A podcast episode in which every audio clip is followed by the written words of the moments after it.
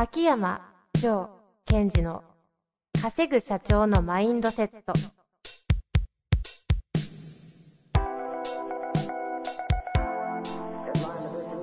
なぜ一流の経営者たちはぶつかる壁を次々と越えられるのか。そこに隠されたマインドの正体。ポッドキャスト「稼ぐ社長のマインドセット」は上場企業から中小企業まで。エグゼクティブコーチングトレーナーとして人材開発を行ってきた秋山城賢治が経営や人生で役立つマインドの本質について分かりやすく解説しますこんにちは、遠藤和樹です。秋山城賢治の稼ぐ社長のマインドセット。秋山先生、よろしくお願いします。はい、よろしくお願いします。さあ、今週も参りたいと思いますが、定番化された今週のおすすめ。いやいやいや、てかね、はい。ヘンさん聞いてください。明日、えー明日。明日こう、美容院に行きます。おお、これ全然、いや、長い今良さそうですけどね。いや超長く嫌なんですよ。はいはい。まさか終わり？まさか終わいや、それでね、この私が行ってる美容院さんってこう、まあ、美容師さんイコールカリスマっていうとチープすぎるんだけど、本当すごい人で、りうん。業界的にもね。うん。で、いつも、いつもより割とカットしながら、もうそれと格闘家でもあるんですけども、えっと、カットしながら、こう、髪の毛ってどうなってくるかって話を聞くんですよ。はいはい。それはすごい面白くてね。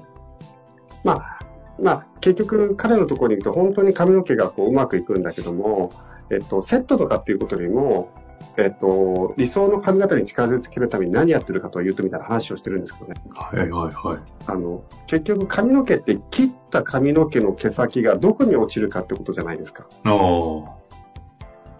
だから、切ることじゃなくて、落ちることを計算して切っていくんですよみたいな話とか、ほー。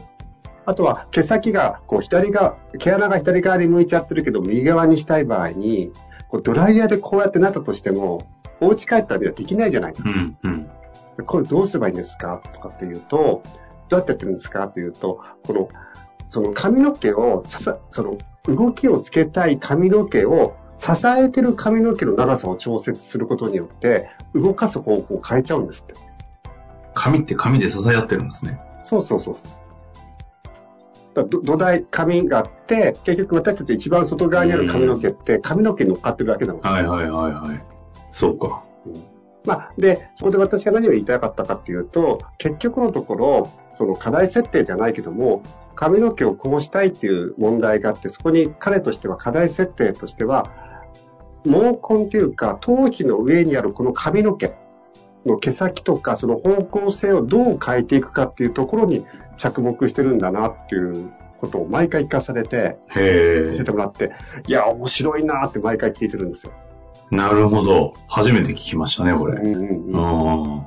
だから、まあ、ちょっとあえて強引にビジネスとつなげるか、つなげちゃうんですけど、その頭の中はね。やっぱり私たちってのはその髪の毛でいう毛先のことばっかり気にしてるけど、どういう結果が出るとかね。うん。そのためには、やっぱりちょ自分のこの、なるべくその内側のところにどう課題設定をして、そこを動かすことによって最終的に結果が変わるっていう意味では、ちょっと似てるなと思って。ちょっと無理くりじゃなかったですか？いか完璧？ちょっと、なんて。私はね、髪の毛の説明の仕方がうまくなかったけどう、んうん。だってそうじゃないですか。結局、例えば生産性上がらないみたいな。どうしようか。なんかオーダーの出し方が、いやいや、オーダー生産性が上がらないが、要は、癖っ気が右に流してるのにそうそうそうってことですそうそう。でなんで悪いんだって時に、人事評価がとかっていろいろあるかもしれないけど、はい。そういう時もあれば、単純にえ社長とリーダーのそれが合ってないとかね。うん。でもそこは見たくないわけです。嫌だから。はいはいはい。そうすると側ばっかり見ちゃうな。ああ、そうか。だから、なるほどね。だから右に行きたいのを左に行くんで、右を無理くり、こうポマードじゃないけど、ジェルとかで固めるけど、いやいや、それって人事評価だよ、みたいな。そうそう。じゃなくてさ、と。隣のあなたとの髪の毛の関係じゃないの。そういうこと、そういうこと。ああ、確かに。確かにそうかも。よかった、政府。さすが、無理くりでしたけど。いや、言われてみると、おっしゃる通りですね。どこに問題を、と課題を設定するかで、全く解決策が違うのは、その方は非常になんか本質的なところに課題を置いて髪切ってそうですね。うんさあ、髪の話はこのぐらいにしまして。はい。ではビジネスの話いきましょうよ。ろしいですかさて、えっ、と、今日ですね、行きたいと思いますが、えー今回ですね、ちょっと秋山先生が、えっ、と、3回前の方なんですが、2つ質問いただきまして、この質問ちょっと面白いので、あの、ちょそうそうそう。っと距離近いんですけれども、はい。あの、もう一回取り扱いたいということで、えっ、とですね、製造業のコンサルの方ですね、42歳という方で、3回前かな、えーいただいたんですが、やったんですが、その方のご質問をまたちょっと取り上げさせていただきたいと思います。はい。たびたびの質問で恐縮です。会話の切り替え方法についてです。秋山さんのポッドキャストをはじめ、様々な自己啓発やコーチングの情報を得るうちに、上手な問いを立てることや深掘りすることに興味が湧いております。ただ一方で、家族間などでいわゆるライトな会話ではなく、かじったコーチングみたいになってしまいます。コーチング自体はかじり続ければだんだん上手くなると問題視していないのですが、ライトな会話との切り替えに良い方法のなどはあるのでしょうか前の質問と合わせてアドバイスいただければ幸いです。よろしくお願いいたします。こういうことでねは前やったやつですよね。ですね、298回でえーご回答させていただいている方の質問ですので、ちょっと聞いてみてください。ということでいきたいと思いますが。これなぜ私がこうやりたかったかっていうと、ええ今まさにこういうことが起きてるんじゃないかなとか、これからこういうことが増えるんじゃないかなっていうことをこう表現してくれてるようなこう質問だったので、ちょっと早めにやりたいなと思ったんです。うんうん。ちなみにと言いますと。今、一つは、えっと、コロナ禍においてまだまだ、こう、お家でいる時間が増えたからって、増えた、お家でいる時間が増えたじゃないですか。うんうん。でそれは、えっと、自分だけじゃなく家族もそうですよね。子供だったり、奥様だったり。そうすると、あの、今まで見なくちゃいけないことが見えてきちゃったとってあるじゃないですか。うんうん。なるほどと、うちはこうなってたんだとかね。そういうことが起きていると。です問題が見えちゃったとかね。その、その一方で、今また、えっと、組織においてコーチングっていうものを、こう、取り入れていこうというのは、また最近になって、こう、あの、ブームっていうか、活性化してる側面もあるじゃないですか。はいはいはい。そうすると、これがちなのは、これだなと。家の課題、見えちゃったと。そこに対して、なんかこう解決したいので、うんでも解決はなんかこう、アドバイスしちゃいけない。じゃあコーチングだっていうことが割と起きてくるんじゃないかああ、なるほど。家庭にね、てか家にいる時間が増えて、課題のが明確に浮き彫りになるので、ソリューションでマーケットが広がっているコーチング手法が使われるんではないかと。そう。ああ。これ起き起きてるんじゃないですか、練習にもなるしとかね。うん、この方まさにおっしゃる状況ですね。でこの人が素晴らしいのが、あ、これじゃあいかんなと思えたところが本当素晴らしい。はいはいはい。なので、やっぱりまずは、えっ、と、聞いてる方もね、いや、もしかしてうっかりね、その自分は家でコーチング的みたいなことを、えっ、と、やっちゃってないかなどうかってことをちょっとこう振り返りながら今日の話を聞いてもらえばいいと思います。ああ、秋山先生の番組聞いてる方は、やってる可能性相当高いんじゃないですか？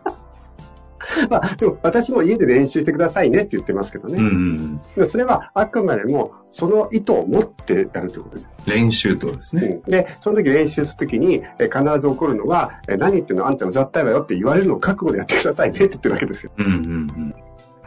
じゃあ、えっと、今、あの、この質問者の方、リスナーの方は、その、相手に対してちゃんと問いを立てていくという会話から、そうではなくて、まあ、この方でいうライトな会話をしていく切り替えをどうすればいいですかっていうことですよね。はい。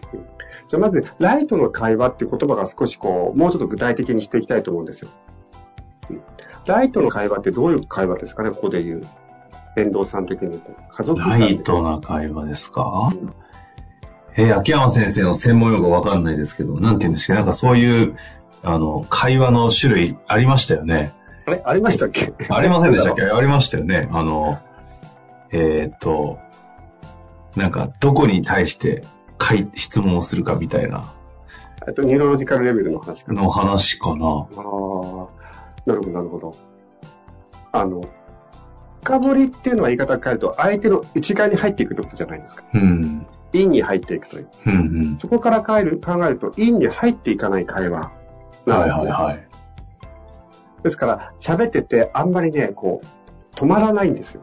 ライブの会話で。ちょごめんなさい、思い出しちゃった。レスポンスとかそういうやつの話かな。えっと、それにも近い部分ありますよね。うんパッと答えられるという。はい。ですから、私と、まあ、セッションとかだとすると、大体沈黙の時間って長いわけですよ。うんうん。問いを立ててね。うーん、みたいな。そうじゃない会話をしていくっていうことを多分求めてるし、私も、あの、あると家族の中の会話、そういうのはすごい必要だと思います。うん。どこ泊まり行きたい？何食べたい？そうそうそうそう。今日、明日の朝何時なの？的なやつですか？うん、うん、うん。ライトだなぁ いいじゃないですか。そそのライトだけで喧嘩できるのはね、家庭なんですけどね。そうそうそう。で、なんでライトがいいかっていうと、やっぱり入っていくってことはエネルギー使うわけですよ。うん。ダイビングだってそうじゃないですか。深く入っていくとはそれぞれこう向き合うとか緊張するっていう、その中でも入っていきましょう。お互いですね。そう。じゃあ朝ごはんたまたま一緒になりましたって時に、じゃあここでみんなで、えっとコーチングするってことはインナーダイビングが始まっちゃうんですよ、その食う卓で。ん。うん。ブクブクブクブク。もう味も何か分かんなくなって。確かに、これ美味しいね。そその美味しいと思わせる君の価値観は何とか聞かれたら ぶっ飛ばしたくなりますよね。そうそうそう。ほんといてくれ。で、ご飯に失礼でしょとかね。うん。なので、えここで大切なことは、やっぱりこう、うんと、まずは、答えを導こうとしないということ、相手を変えようとしないってことなんです。だから、どうしても、えっと、コーチングにしても、えっと、まあ、どちらにしても相手を変え変えていこうということ、お互い、か私は変わりたいです。私も変えたいです。で、それが同意した状態で始まるのがコーチングじゃないですか。だから、そこでは、えっと、そういうことを起こさせない。つまり変えない。問題解決しないっていうところも前提にやっていくということですね。うんうんうん。で、これ実はコーチングを上手くなるためにも重要な、あの、またスキル練習な、なまあ、スキル練習というとまたあっても、もう軽いお話ができないといけないわけですよ。はいはいはい。あの、スタートする上でもですね。そうそうそう。あとは軽いお話と中ぐらいと深いっていうこの差が自分の中でわかるじゃないですか。都会実私は軽い会話あんまりできないので黙ってますけどね。家で。あ、家でですか？本当ですか？あじゃあそういう時は。ああ、そういう時はね。だ食事の時はうち娘だから女性3名タイプ私でしょ？食事中は私あんま喋んないんです。へえ。普段ね、食事、僕らで行くときは、秋山先生、よく喋りますけどね。もう軽いでしょ？ああ、もうペラペラですよね。普段深いから、もう飯食うときはペラペラ。やっぱり家族の場合変えたいとか良くしたいと思っちゃうじゃないですか。うん。そこをこう手放していくってことが重要ですよね。なるほどね。でも、あれですね、本当大、かそのコミュニケーション取る上でのもう大前提の心の持ちようのところなので、ここ結構本当に大事ですよねうん。相手を変えようと思わない。そうそうそうそう。課題解決をしようと思わない。うんだって相手はそれを解決したいですって言ってないんです。うんうん。確かに、コーチングってそういう意味で言うと、スタートのタイミングで、まあ何かしらの目的に対して変わりたいっていうスタートですもんね。そうです。なおかつ、そのために自分のマインドに入ってきていいですよという、この合意が取れた上でスタートしていくものじゃないですか。うん。だから、えっと、そこの部分を履き違えちゃいけないということと、とはいえやっぱり家族に対しても何かこう、前に進んでもらいたいなと思うわけじゃないですか。でそういう場合があるので、私がおすすめなのは、そのような時間をちゃんと作るということです。うん。あの、まあ、一つ例として、前言ったかな、私のお家では、えっと、一週間に一回、えっと、振り返りの時間っていうのがあって、えっと、一週間に一回、自分がえー感じた、起きたことをシェアするんです。何でもいいんですよ。お学校のことでも、なんかこう、世の中のことでも、ニュースのことでも、最近これが気になるわ、みたいなね。で、そのことについて、一人が喋ったら1、2分で、残りのうち4人家族だから3人がそのことについて、あの、自分の意見とか問いをぶつけるんです。そしたらそういう時間帯なので、じゃあみんなしてやりましょうって。まあ、ワークですもんね、それは。そう。でもね、最近それでもめんどくさがられて、すいません、提案があります。1ヶ月に、あれ、各週にしていただけませんかっていう。あの、そういう提案があって、分かりましたっていうのは確信なんですよ。あ、減ってるんですね。そう。いや、思春期ですからね。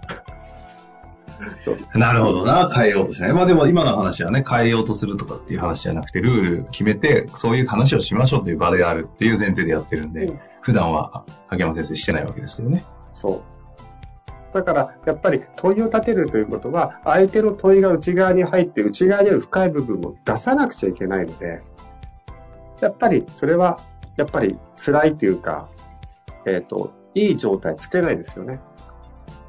ですから家族間でお話をするときのアウトカムを再確認しましょうと。で特にこの方は勉強されてる方なので、じゃあここのアウトカムはみんながね、軽い気持ちで言うと、変化を起こさない、出すっていうアウトカム設定にして、じゃそのために自分がどういう会話をすればいいかなってことをちょっと設定するだけで、随分変わってくると思います。なるほど。まあ、まさに、この番組を聞いてくださっているリスナーの方は、あの、実践者多いと思いますので、うん、コロナ禍においては、そういう意味で言うと、失敗も多いという解釈をもとに、秋山先生が、ちょっとこれを取り扱いという、取り扱いたいということで、うん、問題視してですね、お話くださいましたので、ぜひ皆様もうまく活用していただきたいなと思っております。はい。ということだけで、今日も終わりたいと思います。秋山先生、はい、ありがとうございました。はい、ありがとうございました。本日の番組はいかがでしたか？番組では秋山城賢治への質問を受け付けております。ウェブ検索で秋山城と入力し、検索結果に出てくるオフィシャルウェブサイトにアクセス。その中のポッドキャストのバナーから質問フォームにご入力ください。また、オフィシャルウェブサイトでは無料メルマガも配信中です。ぜひ遊びに来てくださいね。